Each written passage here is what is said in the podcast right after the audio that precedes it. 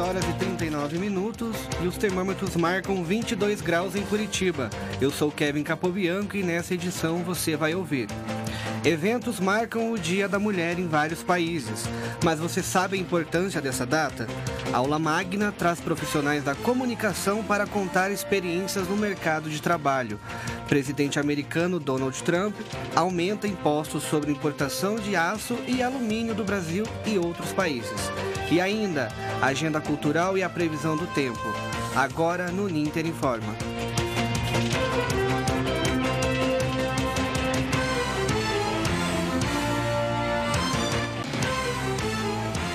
Estamos ao vivo no Rádio Jornal Laboratório do curso de jornalismo Ninter.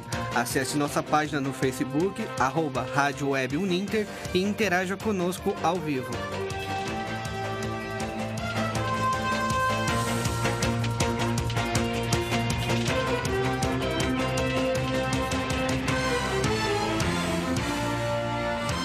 Após o Dia Internacional da Mulher, a repórter Aliana Machado foi às ruas descobrir se as mulheres sabem por que 8 de março é dedicado a elas. Confira. Sabe o porquê que hoje é considerado o Dia Internacional da Mulher? Infelizmente não sei. Não, não sei. Não sabe? Não é por causa da lei da Maria da Penha, aquela senhora que sofreu violência do marido, daí ela ficou paralítica na cadeira de rodas. A senhora sabe? Não, não sei. Eu não sei. Você sabe? Em 8 de março de 1908, em Nova York, mais de 100 mulheres morreram em um incêndio. As funcionárias de uma fábrica de tecido estavam em greve reivindicando melhores condições de trabalho. As trabalhadoras foram trancadas no local que foi incendiado pelo próprio patrão. O episódio causou revolta e comoção, tornando a data um dia internacional de luta pelos direitos das mulheres. Maria, Maria é um dom, uma certa magia, uma força que nos alerta. Com o tempo, a data entrou no calendário comercial. Muitas campanhas e marcas oferecem promoções e mimos especiais para as mulheres. Mas existe uma história de luta muito além do comércio por trás dessa data. Para a jornalista e feminista Diângela Menegazzi, é papel da mídia levar essa informação. É fundamental. É importante que as notícias denunciem a violência contra a mulher, a desvalorização no mercado de trabalho, seus baixos salários. Vale destacar ainda que essa cobertura tem sido feita, porque o feminismo tem ganhado força, então tem aberto espaços, né? Na grande mídia, por exemplo. O machismo, assim como qualquer tipo de preconceito, é presente no Brasil e no mundo, mas o desrespeito à mulher é o que mais assusta. Só no Paraná, a cada 24 minutos, é registrado um caso de violência à mulher. É por conta de dados como esse, a jornalista entende que não há motivos para comemorar o Dia da Mulher. Principalmente num país que mata pessoas diariamente pelo fato específico delas serem mulheres, ou seja, sofremos cotidianamente violência de gênero. Aliana Machado, para o Ninter Informe.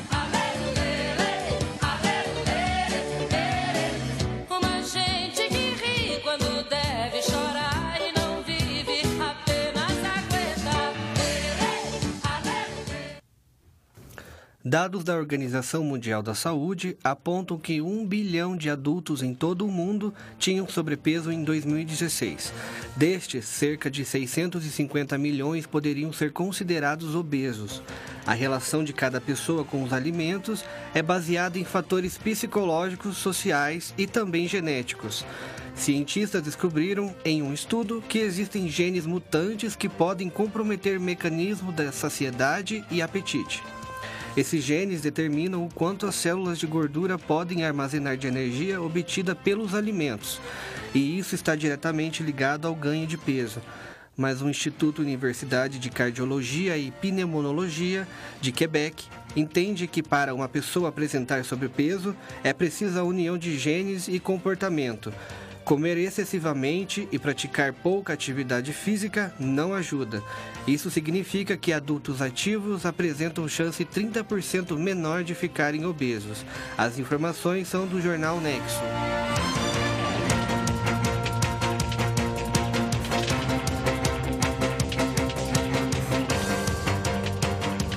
Países da Europa, além de Japão, Coreia do Sul, Austrália e Brasil, buscam isenção da- das taxas impostas pelo presidente Donald Trump para as importações de aço e alumínio nos Estados Unidos. Trump alegou que as exportações ameaçariam a segurança nacional norte-americana. O presidente americano determinou tarifas de 25% sobre as importações de aço e 10% nas de alumínio. A estratégia é para conter importações baratas, principalmente oriundas da China. No entanto, Trump afirmou que Canadá e México podem ganhar isenções das medidas propostas que entram em vigor em 15 dias. Depois do Canadá, o Brasil é o segundo exportador de aço para o mercado norte-americano. O ministro interino da Indústria e Comércio e Serviços, Marcos Jorge, declarou a Reuters que vai trabalhar para excluir o Brasil da medida. As informações são do jornal Folha de São Paulo.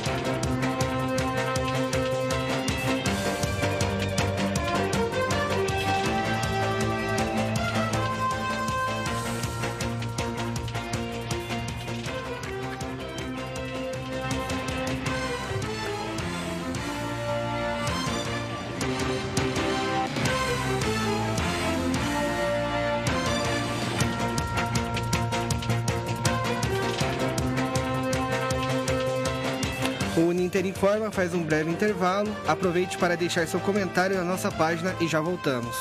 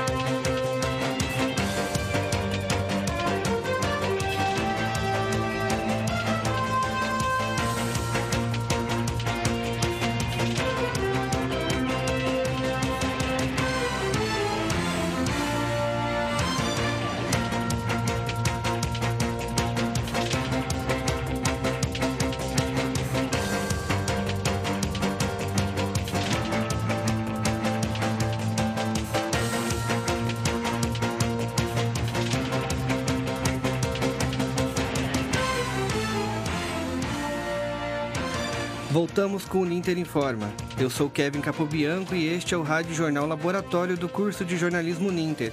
Acesse nossa página no Facebook, arroba Jornalismo Ninter e interaja conosco ao vivo.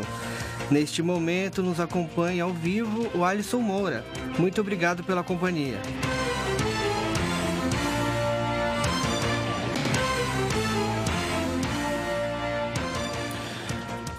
As tendências do mercado marcaram o início das aulas de estudantes de jornalismo e publicidade. Profissionais da área dividiram experiências com alunos de comunicação. O debate foi realizado no auditório do campus Tiradentes da Uninter, em Curitiba. O Branded Content na produção de conteúdos dos veículos foi o tema da aula inaugural da manhã. Tanto no jornalismo tradicional como de Branded Content, existe a apuração, fatos e técnica de texto. A editora de projetos especiais da Gazeta do Povo, Marcela Mendes, explica a diferença. No branded content existe uma marca, uma empresa que tem o interesse de divulgar aquilo, seja um fato social que a marca dela simplesmente vai estar associada àquele fato social, ou seja, às vezes um, um serviço, um produto da própria empresa, mas que é um fato social relevante para o público. Então, é, o branded content ele vai aliar essas duas coisas, o interesse da empresa em, associ- aproximar a sua marca, em é, valorizar a sua marca, mas com um fato social, com uma técnica jornalística de um conteúdo relevante para o público daquele veículo, enfim. Essa nova forma de vender notícias, sendo patrocinada por alguma marca, pede cuidado dos veículos de comunicação. O conteúdo vinculado à publicidade paga não deve ser agressivo ao leitor.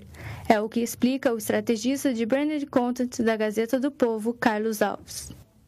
É, oferecer uma experiência legal para quem está nos ouvindo, para quem está nos lendo, é, e ao mesmo tempo deixar claro que a marca está patrocinando aquilo sem que aquilo seja chato, seja enfadonho, esteja no meio do conteúdo, esteja, sabe, interrompendo aquele momento da, da, da pessoa que está consumindo aquilo.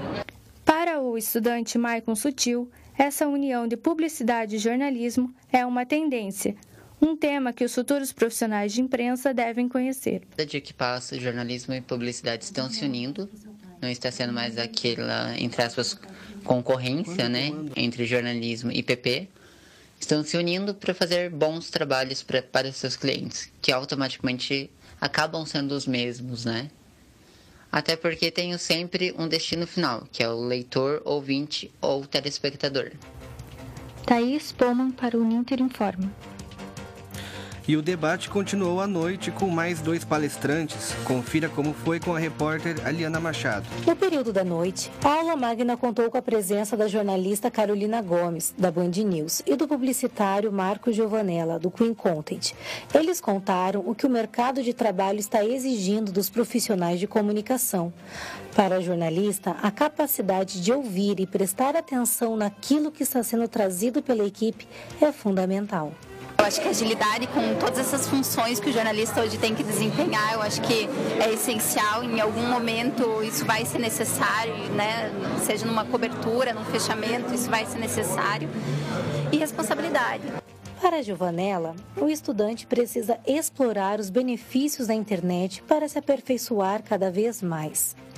Quando eu comecei com propaganda, por exemplo, para você ver o que passava em Cannes, você tinha que esperar o festival acabar, tinha que alguém trazer os filmes para cá, tinha que vir um evento fechado, sair num lugar para assistir os filmes.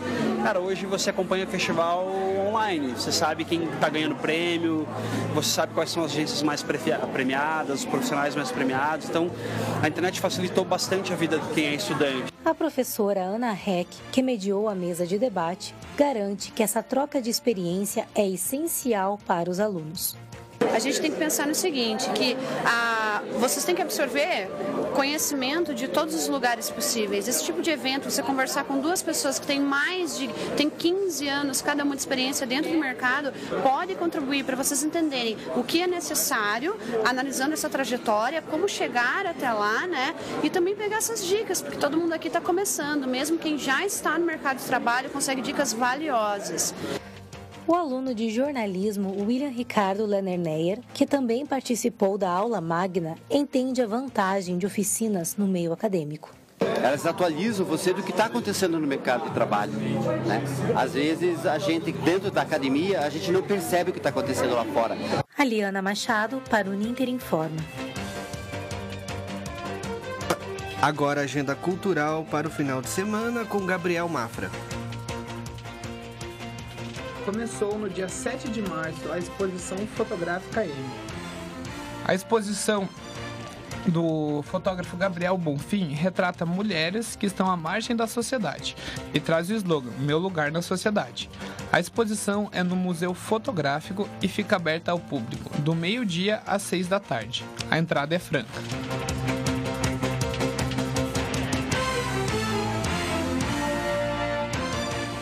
Você já conhece o mais novo parque ecológico da região de Curitiba? É o Ecoa Park, em Morretes. O lugar é ideal para quem quer aproveitar os últimos dias do verão. O parque conta com quatro trilhas, tirolesa, passeio de balão, arvorismo e várias outras atrações. O Ecoa Park abre aos sábados, domingos e feriados, das 9 da manhã às 5 da tarde. Os ingressos custam 60 reais e são vendidos no local ou pelo site www.ecoapark.com.br.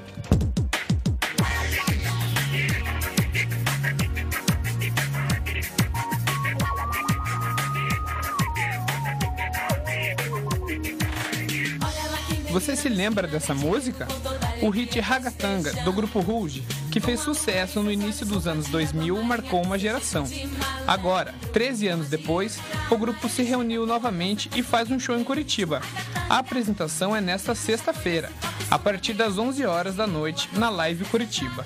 Os ingressos estão disponíveis na bilheteria e custam a partir de 80 reais a meia entrada.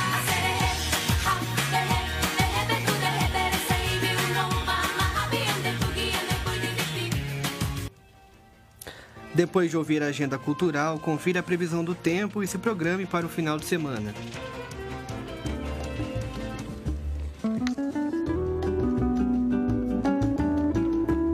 O final de semana começa com temperaturas elevadas e céu com poucas nuvens em todo o Paraná. As regiões noroeste e oeste do estado podem sofrer com temperaturas muito altas que podem passar os 33 graus. No sábado, pancadas de chuva isoladas durante a tarde em todo o estado. No litoral, mínima de 21 e máxima de 30 graus. Em Curitiba, mínima de 17 e máxima de 27 graus. Na região dos Campos Gerais, a temperatura varia entre 17 e 26 graus. Em Londrina e Maringá, mínima de 20 e máxima de 33 graus. Já em Paranavaí e Foz do Iguaçu, as temperaturas variam entre 22 e 35 graus. No domingo, ainda há chance de pancadas de chuva. As temperaturas variam entre 15 e 30 graus em Curitiba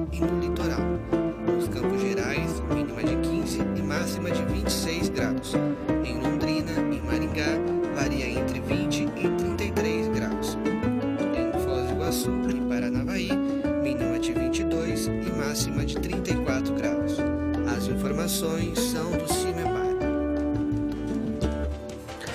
E no último domingo, uma descarga elétrica provocada por um raio derrubou o sistema de. E no último domingo, uma descarga elétrica provocada por um raio derrubou o sistema de previsão do tempo do Instituto Nacional de Meteorologia, o INMET. Em nota, o diretor substituto do INMET, José Mauro Rezende, disse que nenhum co- computador foi danificado, nem mesmo o supercomputador foi afetado. A máquina responsável pelos cálculos para a previsão do tempo, enviada até mesmo para outros países. O fornecimento de dados sobre a meteorologia ficou prejudicada por algumas horas, mas já voltou ao normal.